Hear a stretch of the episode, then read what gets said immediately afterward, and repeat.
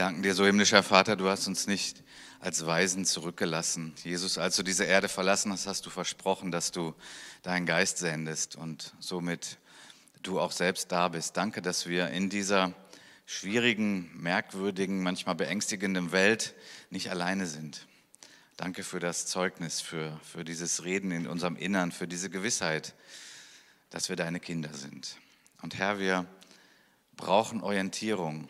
Ähm, und die beste finden wir in deinem Wort. Deswegen bitten wir dich auch, dass du uns hilfst, dass unsere Herzen jetzt nicht so abgelenkt sind und nicht so voll mit anderen Gedanken. Wir geben uns dir hin und bitten dich, dass dein Wort an uns wirkt, damit wir in der Wahrheit sind. Weil nur in der Wahrheit sind wir wirklich frei. Danke, Herr. Amen. Es gibt einen Psalm, der mich seit Monaten begleitet nämlich dem Psalm 2. Und das hat einfach auch mit diesen Umständen zu tun, in denen wir nun ja nicht nur Monate, sondern schon Jahre sind, die irgendwie so anders sind. Ich weiß ja nicht, wie es dir damit so geht. Die Generation, die noch den Krieg erlebt hat, wird weniger. Es gibt noch einige. Und die kannten schon mal sehr außergewöhnliche Umstände. Wir sind nicht im Krieg und da bin ich sehr, sehr dankbar für. Das will kein Mensch. Corona ist allerdings auch so eine Sache, die irgendwie so global ist und so viel Unruhe erzeugt und viele Fragen. Und ich bin froh, dass wir das Wort Gottes haben. Wir haben hier nicht so direkt die Antworten, die wir vielleicht haben bei den Fragen bei Corona, aber wir haben Wahrheit. Und die Wahrheit, die lässt uns auch Ruhe finden, selbst in ungewöhnlichen, stürmischen, außergewöhnlichen Zeiten. Psalm 2, ich habe die Predigt überschrieben mit Wer zuletzt lacht, lacht am besten. Und das ist nicht etwa so höhnisch gemeint, so, hehe, ich wusste ja, dass ich besser oder stärker bin, ähm, sondern es hat mehr mit dem Lachen zu tun, was wir in diesem Psalm finden, denn in der Tat lacht Gott selbst in diesem Psalm. Und da werden wir dann auch noch hinkommen. Psalm 2, es ist ein Lied, ja, Psalmen sind ja Lieder. Dieses Lied hat vier Strophen und so möchte ich auch da mit euch durchgehen. Wir fangen also mit der ersten Strophe an, das sind die ersten drei Verse. Warum toben die Völker vor Zorn? Warum schmieden sie vergebliche Pläne? Die Könige der Erde lehnen sich auf, die Herrscher der Welt verschwören sich gegen den Herrn und seinen Gesalbten. Wir werden ihre Ketten zerreißen, schreien sie, und uns von ihrer Herrschaft befreien. Das sind sicherlich außergewöhnliche Aussagen. Auch die Frage, wie wir da uns so reintunen jetzt, wie es uns damit geht. Aber wie gesagt, dieser Psalm hat mich jetzt schon länger begleitet und das gar nicht, weil ich irgendwie direkt alles verstanden habe, aber weil ich irgendwie gespürt habe, hier ist eine Wahrheit drin, die mir unterm Strich sogar Ruhe gibt und Geborgenheit. Ja.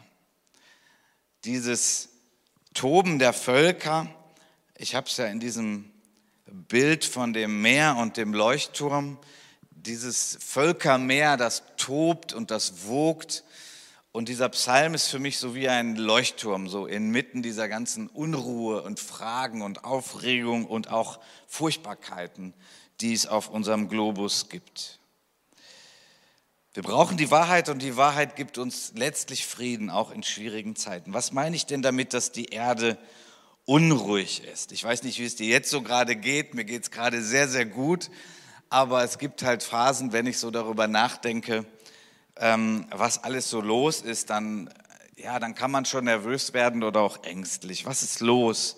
Warum ist die Erde so unruhig geworden? Ich sagte ja schon, die Menschen, die den Krieg erlebt, erlebt haben, sind immer weniger. Und ich persönlich gehöre ja zur, bei weitem zur Nachkriegsgeneration, 62 geboren. Und ich bin eigentlich so sehr behütet und, und gut durchs Leben gegangen. Und da gab es keine so großen Bedrohungen. Aber Corona ist irgendwie anders. Also nicht, dass dieser Virus mich jetzt so ängstig. Da habe ich eigentlich so sehr wenig Angst sogar vor. Aber wenn ich mir so die Welt betrachte, was alles los ist, es ist schon sehr unruhig geworden. Corona natürlich, der Klimawandel, ein Riesenthema. Menschen streiten sich und man fragt sich, was ist los? Und Sollten wir Menschen eigentlich lieber komplett verschwinden? Sind wir der größte Fehler der Schöpfung? Ähm, oder ist das eigentlich alles nur eine Lüge? Das sind vielleicht Riesenzeiträume und dass jetzt mal das Klima ein bisschen anders ist. Ja, was ist hier die Wahrheit? Wir haben gerade die Flutkatastrophen erlebt in unserem Land. Und ich fand schon bemerkenswert, dass eine Missionarin, die Katharina Bösch, die in Mosambik wirkt ähm, und da lebt, die hat uns geschrieben, und die hat gesagt, wow, was sind denn das für Bilder da aus Deutschland? Also sie hatten vor einigen Jahren so einen Tsunami in Mosambik und das war wirklich schlimm und viel Zerstörung. Und sie sagte, was sehe ich denn da für Bilder in Deutschland? Das habe ich ja noch nie gesehen. Was geht's euch gut und so? Ja, sie betet für uns. Was ist los? Im Moment haben wir aktuell ganz heftige Brände in Südeuropa, Gluthitze. Wir hatten das neulich in Kanada. Wir haben das Plastik in den Weltmeeren und wiederum so eine Frage, ja Mensch, machen wir eigentlich alles falsch? Sollten wir uns Menschen lieber abschaffen? Sollte man noch Kinder kriegen? Das beschäftigt einige Menschen. Sollten wir noch Kinder kriegen? Ja, weil wir sind ja auch viel zu viele auf diesem Planeten. Ich gehe jetzt nicht auf all diese Themen ein. Ich äh, schildere nur mal so, was, was ist los. Und ich weiß nicht, wie du so gestrickt bist. Es gibt ja so die sehr tiefsinnigen, vielleicht melancholischen Menschen, die treibt das schon richtig um. Das ist richtig so ein Weltschmerz. Dann gibt es natürlich die eher oberflächlichen Menschen, die sich fragen, ja, ist doch alles nicht so schlimm. Plastik in den Weltmeeren. Das Artensterben, ja, wer sich da mal immer ein bisschen mit beschäftigt, die Bienen und so, das ist schon sehr beunruhigend, was da passiert, dass es immer weniger Tierarten gibt. Und auch da immer die Frage, wie sollen wir das überhaupt lösen? Wie gehen wir denn damit um? Diese ganzen Missbrauchsgeschichten, das hört und hört ja nicht auf und dann gibt die Kirche auch kein gutes Bild ab. Sie ist natürlich auch ein gefundenes Fressen für die Medien. Aber trotzdem kann man das nicht schönreden. Das ist schlimm. Aber es ist nicht nur ein Thema der, der Kirchen natürlich. Me Too und was alles so in, in kürzester Zeit so über uns brandet und, und uns beschäftigt und so viel Unruhe. Die, die Schere zwischen Arm und Reich, die wird auch irgendwie nicht kleiner, ja. Also das wird auch eher größer. Alle reden davon, das muss man ändern, aber irgendwie ändert es sich ja nicht. Es wird schlimmer. Auch in Corona wiederum. Einige Konzerne machen Riesengewinne und viele gehen halt jetzt einfach pleite. Und die Korruption, die Bestechlichkeit, wird das besser? Also nach meiner Beobachtung nicht. Wir haben zunehmende Staatsverschuldungen. Boah, das ist ja im Moment, also wir hatten ja eigentlich mal so eine Schuldenbremse ne? und irgendwie fühlte sich das gut an. Ich meine, jeder sagt ja, Schulden, okay, wenn man die hat, sollte man sie abbauen. Ganz wichtiges Ziel. Jetzt ballern wir das Geld so raus. Nicht nur Deutschland, viele Länder, wo, wo wir das mal hinführen. Da gibt es ja auch Gedanken, wo das hinführen kann. Ich bin kein Politiker, ich gebe hier heute nicht irgendwie die Lösung. Was ich male, ist ein Bild von dieser Welt. Was ist eigentlich mit der Meinungs- und der Religionsfreiheit auf unserem Planeten? Die Meinungs- und die Religionsfreiheit. Ein hohes Gut, gerade in unserem Land. Wir haben da Furchtbares hinter uns, zumindest vom Hören sagen. Und irgendwie nimmt das zu. Die totalitären Staatsformen nehmen zu, klein und mehr. Mich beunruhigt das. Ich finde Meinungs- und Religionsfreiheit sehr wichtig. Ein hohes Gut. Ich möchte mal sagen, es ist ein christliches Gut. Es waren die Christen, die mitgearbeitet haben am Grundgesetz und an diesen Regelungen. Weil gerade der christliche Glaube sagt, es braucht Freiheit. Nein, wir wollen nicht Menschen zu Jesus führen mit dem Schwert oder anderen Manipulationen oder Druck. Nein, es muss Freiheit sein, weil wenn keine Freiheit ist, dann war es das auch mit der Liebe. Die Liebe braucht Freiheit, sonst gibt es keine wirkliche Liebe. Wir erleben, wir sehen in der Tagesschau Wasserwerfer und Tränengas. Ja, das haben wir ja schon immer gesehen, ne? in ganz anderen Ländern halt, aber das sehen wir auch in Deutschland. Man fängt an, sich daran zu gewöhnen, weil man irgendwo sagt, diese Meinung ist nicht akzeptiert. Verschwörungstheorie. Es ist so einfach, eine Meinung, die es gibt, das Etikett drauf zu kleben, dann heißt es für uns alle, ja, ja gut, da brauchen wir uns gar nicht mehr mit beschäftigen. Auch irgendwie hier eine Verengung von Meinungsfreiheit. Es gibt ganz schlimme Verschwörungstheorien, versteht mich bitte richtig, aber ich finde, das geht manchmal ein bisschen schnell. Wo ist denn da noch der offene Austausch? Naja, das, was ich beschrieben habe, betrifft so irgendwie jeden Menschen, finde ich. Es gibt ja noch ganz andere Dinge, irgendwie vielleicht noch furchtbare Dinge, die gerade uns Christen betreffen, weil wir an die Gebote Gottes glauben. Das mit den Abtreibungen, das wird ja nicht weniger. Kürzlich schrieb mir ein Arzt, dessen Bruder auch Arzt ist, und der sagte, wir müssen aufpassen, weil immer mehr Leute, die im Gesundheitswesen sind, der Druck wird immer höher und man muss da mitmachen, aktiv als Arzt. Sonst gibt es Probleme, die gab es schon immer, aber es wird gerade schlimmer. Und da frage ich mich manchmal, wie verdreht und wie kaputt ist unsere Welt geworden, dass man kleine Menschen tötet, aber Küken werden geschützt. Ich finde das gut, dass Küken geschützt werden. Ich finde natürlich in dieser Produktion, der Fleischproduktion, im Umgang mit Tieren, da ist auch so viel kaputt. Die ganze Profitgier, die dahinter steckt. Und jetzt sollen Küken geschützt werden. Ich finde das gut. Aber passt es irgendwie noch zusammen, was für Küken getan wird und was für kleine Menschen im Bauch der Mutter getan wird? Irgendwie ist das doch verrückt, oder? Der Grundbaustein, den Gott gesetzt hat für, für die Gesellschaft, ist die Familie. Aber das wird doch auch ständig geschwächt. Kinder sollen so früh wie möglich vom Staat geprägt werden. Sie sollen früh sexualisiert werden. Und die ganze Verwirrung der Geschlechter. Ich habe gehört, bei Facebook kannst du aussuchen zwischen 60 Geschlechtern. Such dir eins aus. Ist das noch normal? Was ist eigentlich Wahrheit? In unserer Gesellschaft wird Wahrheit definiert als das, was wissenschaftlich bewiesen ist. Und vieles davon ist gar nicht wissenschaftlich bewiesen. Versteht mich richtig, ich bin für Wissenschaft. Ist gar nicht wissenschaftlich bewiesen. Versteht mich richtig, ich bin für Wissenschaft. Alles zu richten hat, das ist falsch. Und der Bibel als Maßstab ist ja in die private Ecke gedrängt worden, schleichend über eine längere Zeit. Also du privat kannst glauben, was du willst. Und die Bibel für dich ist ja gut und schön. Aber wir hatten mal bessere Zeiten, wo die Bibel ein Maßstab war für Wahrheit.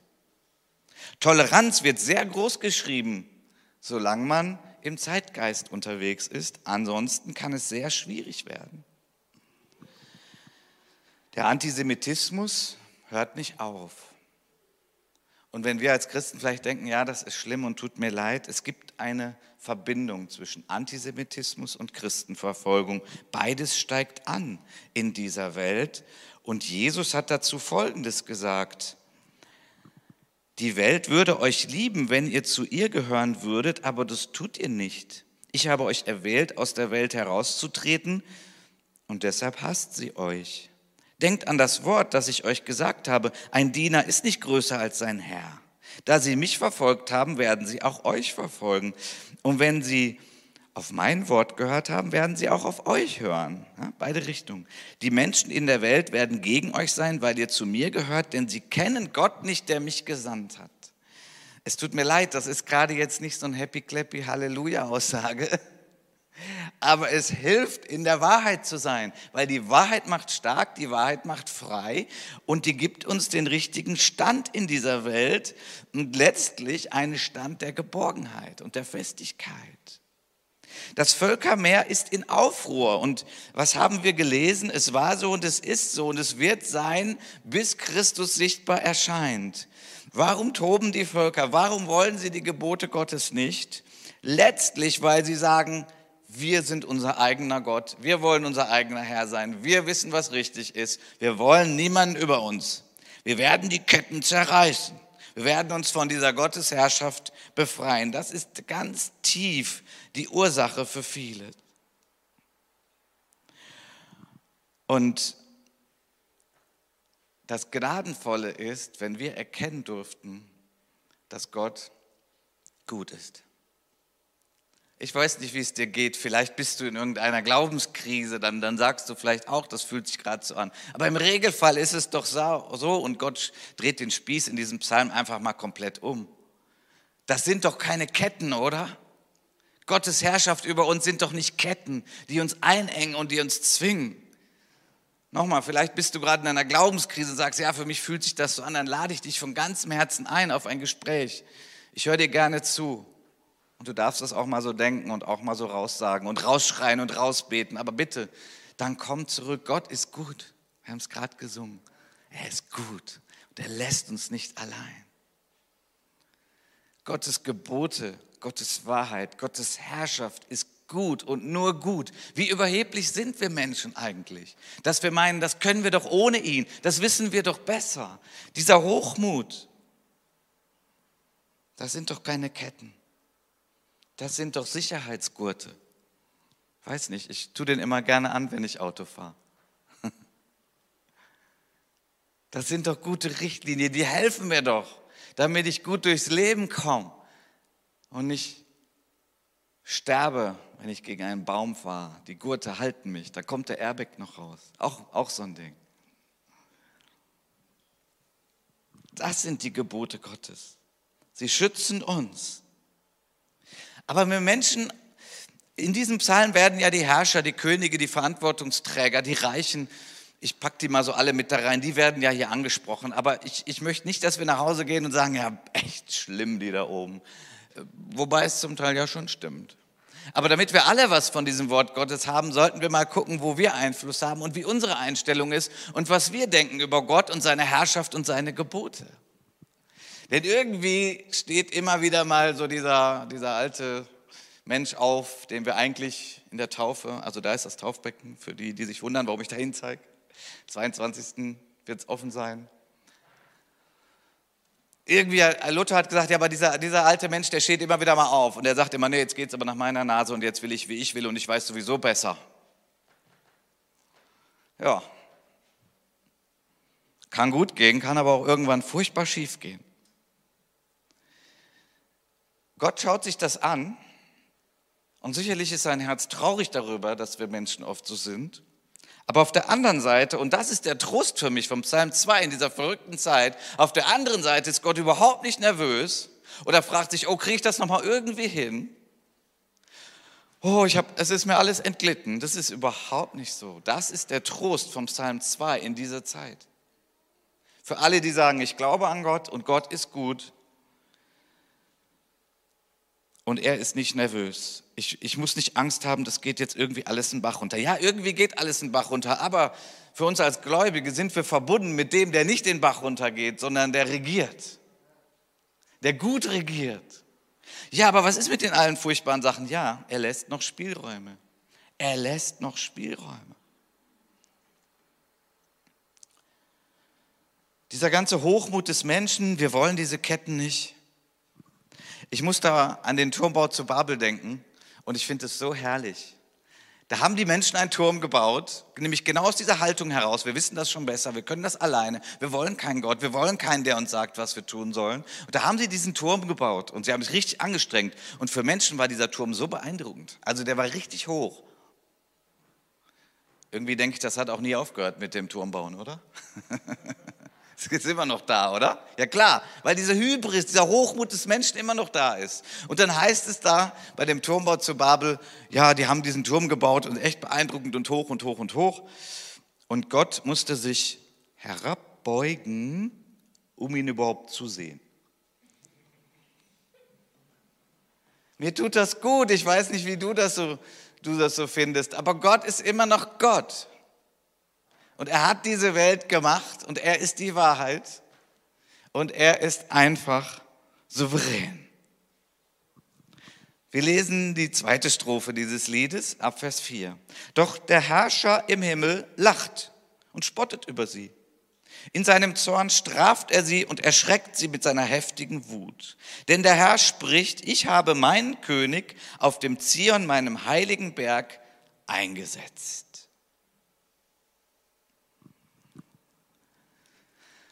Es ist kein höhnisches Lachen, kein sarkastisches, kein zynisches. Es ist einfach ein Lachen von Souveränität, von Gelassenheit, von Hoheit, von Kraft, von Überblick, auch von dem Wissen, wie das alles mal enden wird. Es endet so, wie Gott will und es wird gut sein. Das ist dieses Lachen Gottes hier. Und mir tut das gut, diese Ruhe, die ich da finden kann, die Gott in sich hat und die ich finden kann bei all diesen furchtbaren Dingen. Er sagt, ja, ich habe einen König. Und ob ihr dem wollt oder nicht, das ist mein König. Da könnt ihr ja gehen gegen den äh, Weltgerichtshof oder so, könnt ihr ja versuchen. ob du da irgendwie was regeln könnt und ändern könnt. Es wird nicht klappen. Gott sagt hier, ich habe meinen König autorisiert und ich habe ihn platziert. Und alle, die in Hochmut sich entwickeln und die glauben, ja, jetzt habe ich alles im Griff und ich kann alles, da sagt Gott, mene, mene, tekel, upasin. Okay, muss ich natürlich übersetzen. Ne? mene, mene, tekel, upasin. Gewogen, gewogen, für zu leicht befunden und geteilt. Das ist aus dem Danielbuch und da haben wir einen König, Belsatzer heißt er, und der war genau in dieser Turmbauhaltung. Er war erfolgreich als König, Gott hat das zugelassen.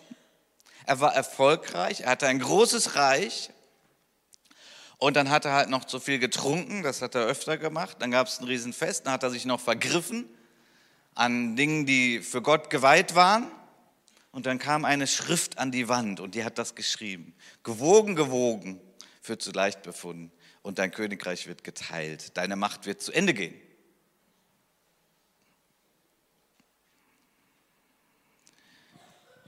So ist Gott. Er lässt Dinge zu.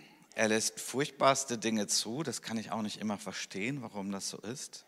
Aber ich weiß, er lässt es nicht für immer zu. Er hat seinen König platziert. Alle anderen Könige, alle Herrscher, alle Regierenden, alles wird ein Ende haben. Das gilt auch für uns heute. Das ist nicht nur so Geschichtsrückblick. Die Amerikaner und die Russen und die Chinesen und Europa. Ja, wir regieren, oder? Mehr oder weniger, die einflussreichen Staaten. Aber das ist alles temporär, es wird alles zu Ende gehen. Er hat seinen König platziert. König Jesus ist platziert. Er ist der Herrscher. Er ist der einzige Herrscher. Und er bleibt der Herrscher. Da können wir uns auf den Kopf stellen. Und wir als Gläubige sagen doch, gut, dass er der Herrscher ist, oder? Das ist doch so wunderbar. Das ist ja kein Diktator. Das ist ja keiner, der missbraucht. Das ist doch einer mit dem Herz für die Armen. Das ist doch einer, der bewiesen hat, dass er sein Leben für uns gegeben hat damit wir alle völlig ihm vertrauen können, dass er gut ist und nur gut. Er regiert doch nicht einfach mit dem Schwert, er hat doch regiert mit der Liebe und hat unsere Herzen erobert. Gott hat seinen König eingesetzt auf seinem heiligen Berg. Da steht hier zweimal ganz deutlich, meinen König, mein Berg. Und das steht fest. Vers 7, die dritte Strophe. Der König, das ist jetzt Jesus, verkündet den Beschluss des Herrn. Der Herr, das ist Jahwe, steht ja hier im, im Grundtext. Also der Gott, der sich Mose offenbart hat, die ganze Geschichte des Volkes Israel, die übrigens immer noch läuft und auch ein gutes Ende finden wird. Jahwe hat seinen König platziert und der verkündet jetzt seinen Beschluss. Der Herr hat zu mir gesprochen, du bist mein Sohn, heute habe ich dich gezeugt. Bitte nur darum und ich will dir die Völker zum Erbe geben, die Enden der Erde zu deinem Eigentum. Du wirst sie mit eisernem Stab zerschmettern und sie zerschlagen wie Tontöpfe. Huh, auch nicht so einfach. Dieser, dieser Vers, und ich sagte, dieser Psalm hat mich seit Monaten beschäftigt und ich lese den und ich sage, wow, der ist gut, der tut mir gut, das ist Wahrheit. Und manchmal denke ich, das ist aber nicht leicht zu verstehen. Ich weiß nicht, wie du so mit der Bibel umgehst, aber irgendwie mag ich das. Weil wenn ich merke, das ist aber nicht leicht zu verstehen, dann denke ich, Wahrheit arbeite in mir. Ich will es so nach und nach erkennen und erschließen. Und wir haben ein Bild von Jesus. Ich würde mal sagen, wir alle schon, das hat ja auch mit der Verkündigung zu tun, da bin ich voll mit drin. Wir haben ein Bild vom lieben Jesus. Und wir haben ein Bild vom lieben Gott. Und ihr Lieben, das ist einseitig das ist nicht die volle Wahrheit. Ja, klar ist Gott Liebe. Und klar ist Jesus Liebe. Und klar liebt er bis zum Ende. Und die Liebe ist das Größte und die bleibt. Versteht mich bitte richtig. Aber Gott ist nicht harmlos. Gott ist nicht harmlos. Und wir können Gott nicht zähmen. Wir denken das manchmal. Wir, wir behandeln das so ja, Gott ist so, wie ich denke, dass Gott ist. Und dann zähmen wir ihn. Wir machen uns ein Bild von Gott, was wir übrigens nicht sollen. Und das ist der liebe Gott. Und das ist eines der größten Probleme, das wir haben. Weil der liebe Gott ist der liebe Gott, der macht mir Vorschläge. Und Vorschlag sage ich, ja, finde ich gut. Und manchmal sage ich, nö, sehe ich anders. Mache ich anders. Hier ist das Problem. Gott ist auf dem Thron. Er ist der Schöpfer. Er ist die Wahrheit. Er wird sichtbar erscheinen. Er wird diese Welt regieren. Er regiert sie. Im Moment vieles unsichtbar, aber er regiert sie. Er lässt noch Dinge zu. Es gibt noch Spielraum für böseste Sachen sogar, die man kaum aushalten kann. Aber Gott ist Gott und er bleibt Gott. Und, er, und von daher, ich möchte schon mal sagen, äh, stell dich mal auf die Ewigkeit ein. Ja, ist noch lange hin. Ja, weißt du auch nicht. Ich will jetzt keine Angst machen hier, aber weißt du nicht? Ja, wann kommt der Herr wieder? Ja, gibt es tausend Theorien. Und manche Theorien, wann Jesus wiederkommt, sind so, ja, da haben wir ja noch viel Zeit. Ja, aber dein Herz schlägt, weil Gott das will. Du atmest, weil Gott das will. Das ist Gott in dir. Das, das ist diese Lebenserhaltungsgesetze. Das ist nicht unabhängig von Gott, weil es gibt gar nicht unabhängig von Gott. In ihm leben und weben und sind wir. Gott ist da. Vieles, was die Wissenschaft so erklärt, hört sich so an, als wenn das irgendwie so alles alleine läuft. Nein, das läuft, weil Gott wirkt. Und von daher ist es gut, sich auf die Ewigkeit einzustellen. Vielleicht, weil man morgen stirbt oder weil eben Christus bald wiederkommt. Und wie stellt man sich darauf ein? Nun, das ist nicht so schwer, sich auf die Ewigkeit einzustellen. Das bedeutet ganz einfach, da gibt es eine Mitte und da ist ein Thron und da sitzt nicht du und da sitzt nicht ich. Da sitzt Jesus und der Vater und der Geist. Von daher ist es gut, damit klarzukommen und das schon mal einzuüben und zu sagen, okay, so ist es. Ich werde nie Gott sein, ich werde nie der Mittelpunkt sein, ich werde nie der Chef sein. Das ist und bleibt Gott. Und gut, das schon jetzt zu leben. Weil Gott möchte uns ja Anteil geben an seiner Herrschaft. Das tut er ja. Nenn du die Tiere Herrschaft über zehn Städte oder fünf Städte in der Ewigkeit. Wir werden richtig Autorität bekommen. Wir werden gestalten, werden kreativ sein. Wir, wir bekommen Autorität von Gott. Aber wir werden nie auf seiner Stufe sein. Wir werden erst recht nicht über ihm sein. Und wir werden es erst recht nicht ohne ihn machen. Und wir als Gläubige sagen doch auch, oh, wie gut ist das? Wie gut ist das denn? Also wenn ich Gott sein müsste, nein danke, die Rolle will ich nicht haben. Die Verantwortung kann ich nicht tragen. Auf keinen Fall. Dazu mache ich viel zu viel Fehler. Der Sohn ist eingesetzt.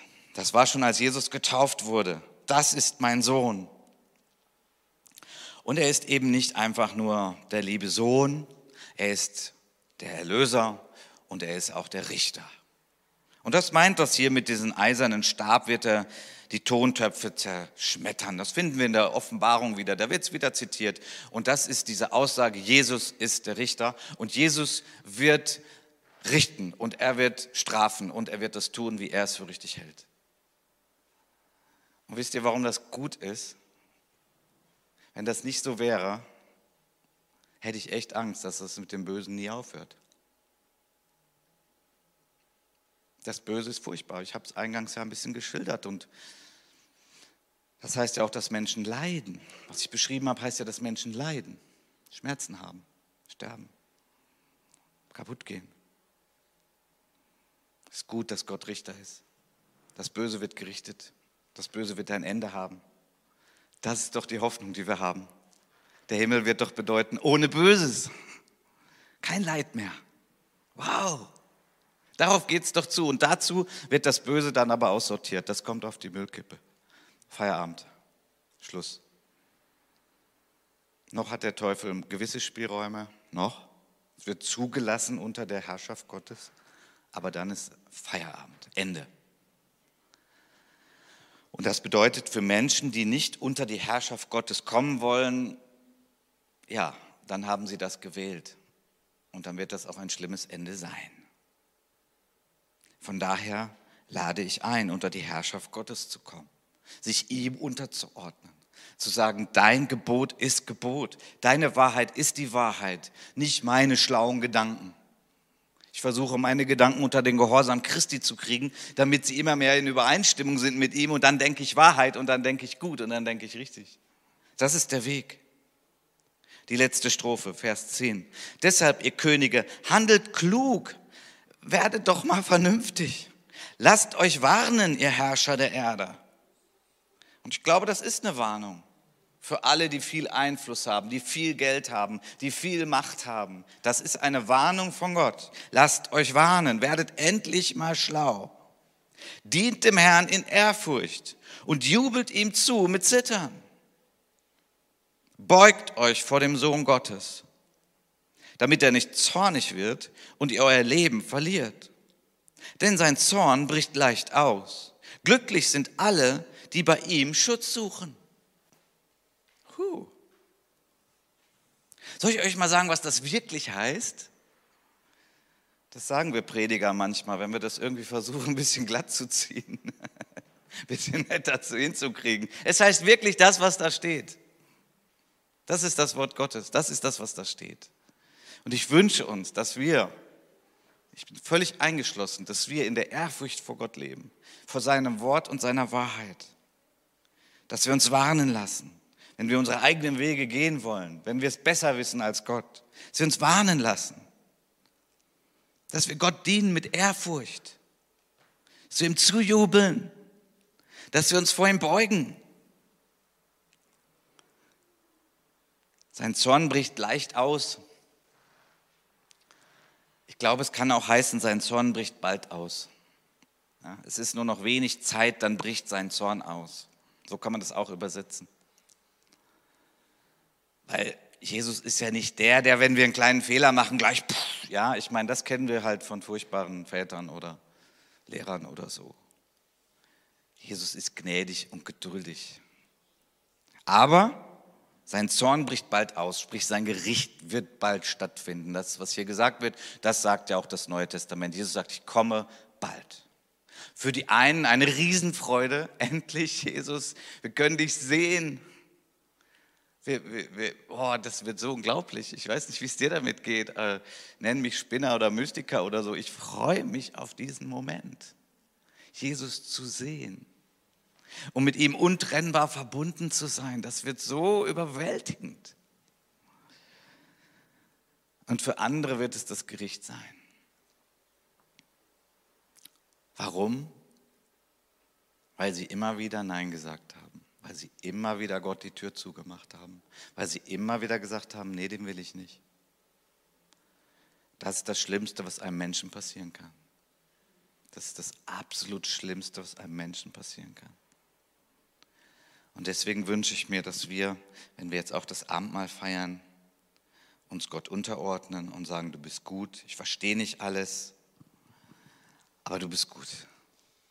Ich will dich ehren von ganzem Herzen, ich will dich lieben, ich will dich anbeten, ich will dein Wort verstehen, ich will tun, was du sagst. Darin ist Geborgenheit, darin ist Frieden, darin ist Hoffnung, darin ist Freude und Begeisterung, weil Gott gut ist und nur gut ist. Und das wollen wir jetzt feiern. Man sagt immer, wir feiern das Abendmahl. Und ich möchte sagen, ja, wir feiern das Abendmahl.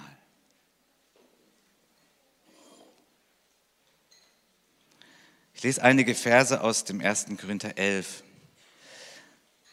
Als Jesus in der Nacht verraten wurde, Jesus wurde verraten. Fühlt sich nicht gut an von einem engen Mitarbeiter. Nahm Jesus der Herr das Brot und er dankte Gott dafür, er brach es in Stücke und sagte, das ist mein Leib, der für euch geopfert wird. Also nochmal, das ist mein ganzer Körper, das bin ich komplett mit Haut und Haar, mit Seele und Gefühlen und allem und ich opfere mich für euch auf. Wenn ihr künftig dieses Mal feiert, von dem Brot esst, dann erinnert euch mal daran, dann ruft euch das wach, dann stellt euch das vor, was ich für euch getan habe. Nachdem sie gegessen hatten, nahm er den Becher, dankte Gott auch dafür, sagte, dieser Becher ist der neue Bund, besiegelt mit meinem Blut. Ein Bund. Gott hat sich nochmal neu festgelegt. Er wagt es nochmal. Er traut sich nochmal. Uns schwache Menschen, die wir ihn oft nicht fragen und suchen und ihm nicht gehorchen. Er sagt, okay, wir machen, ich wag's nochmal. Hier ist mein Angebot. Wir machen einen Bund. Ich bin für dich. Ich rette dich. Ich erlöse dich. Ich, ich, ich mache Wohnungen für dich, für die Ewigkeit. Und das besiegel ich. Das kannst du wirklich glauben. Dafür ist Jesus gestorben sein Blut ist geflossen. Wenn ihr also künftig aus dem Becher trinkt, ruft euch jedes Mal in Erinnerung, was ich für euch getan habe.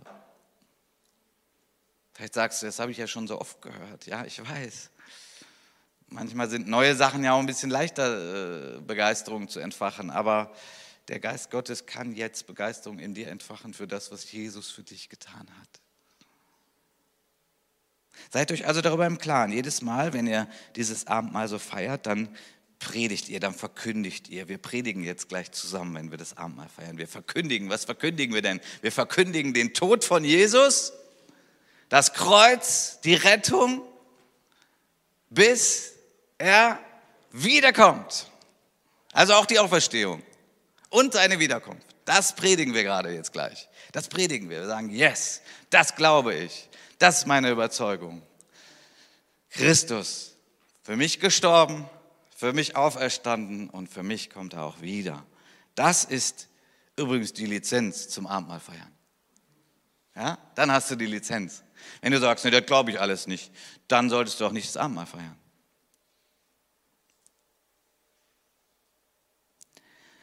Und wir sollten uns prüfen, sagt dann noch das Wort. Wir sollten uns prüfen. Und das machen wir jetzt nochmal. Ne? Nochmal so eine halbe Minute.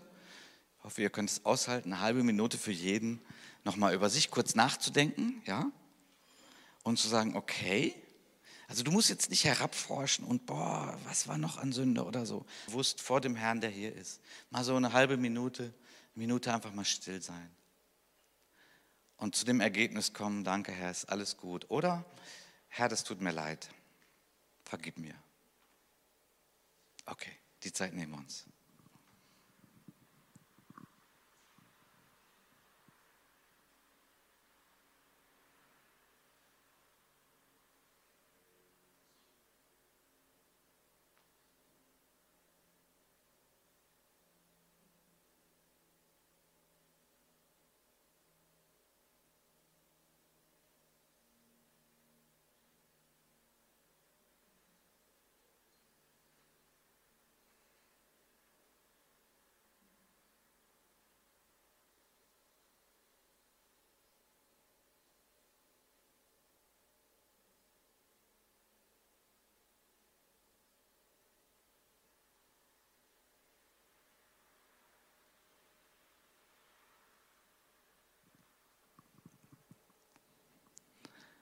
Herr ist treu und gerecht. Wenn wir unsere Schuld ihm bekennen, dann vergibt er uns diese Schuld und reinigt uns sogar von allen Arten von Ungerechtigkeit, die wir getan oder gedacht haben. Amen. So danken wir dir, Jesus, für das Brot. Wir danken dir für dieses Symbol deiner Hingabe wir danken dir dafür, Jesus. Du hast nicht einfach irgendwie einen Scheck ausgestellt für uns, sondern du hast bezahlt mit deinem ganzen Leben.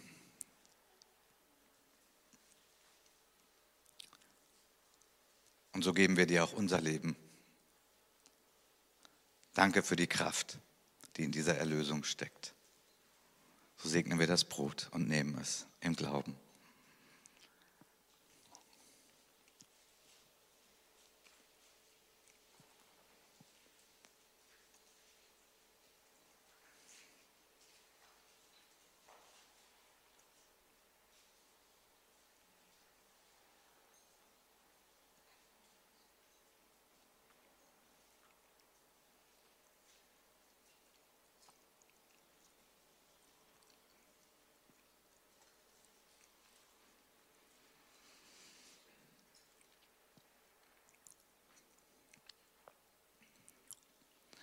Blut Jesu ist geflossen.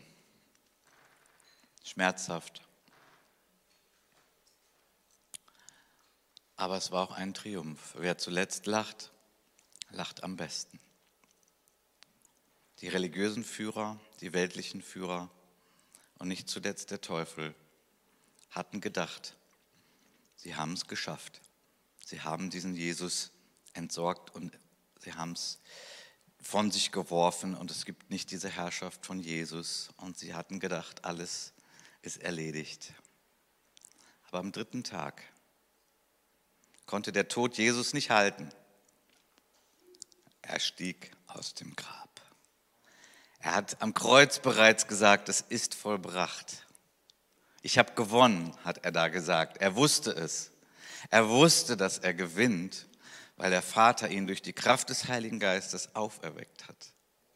Und so sitzt er zur Rechten Gottes und er regiert diese Welt und er wird sichtbar erscheinen. Und das feiern wir jetzt. Und das darfst du feiern. Auch über das, wo du noch Kämpfe hast in deinem Leben. Christus siegt. Er ist der Retter. Amen. Und so feiern wir das Abendmahl als den Sieger Jesus. Amen.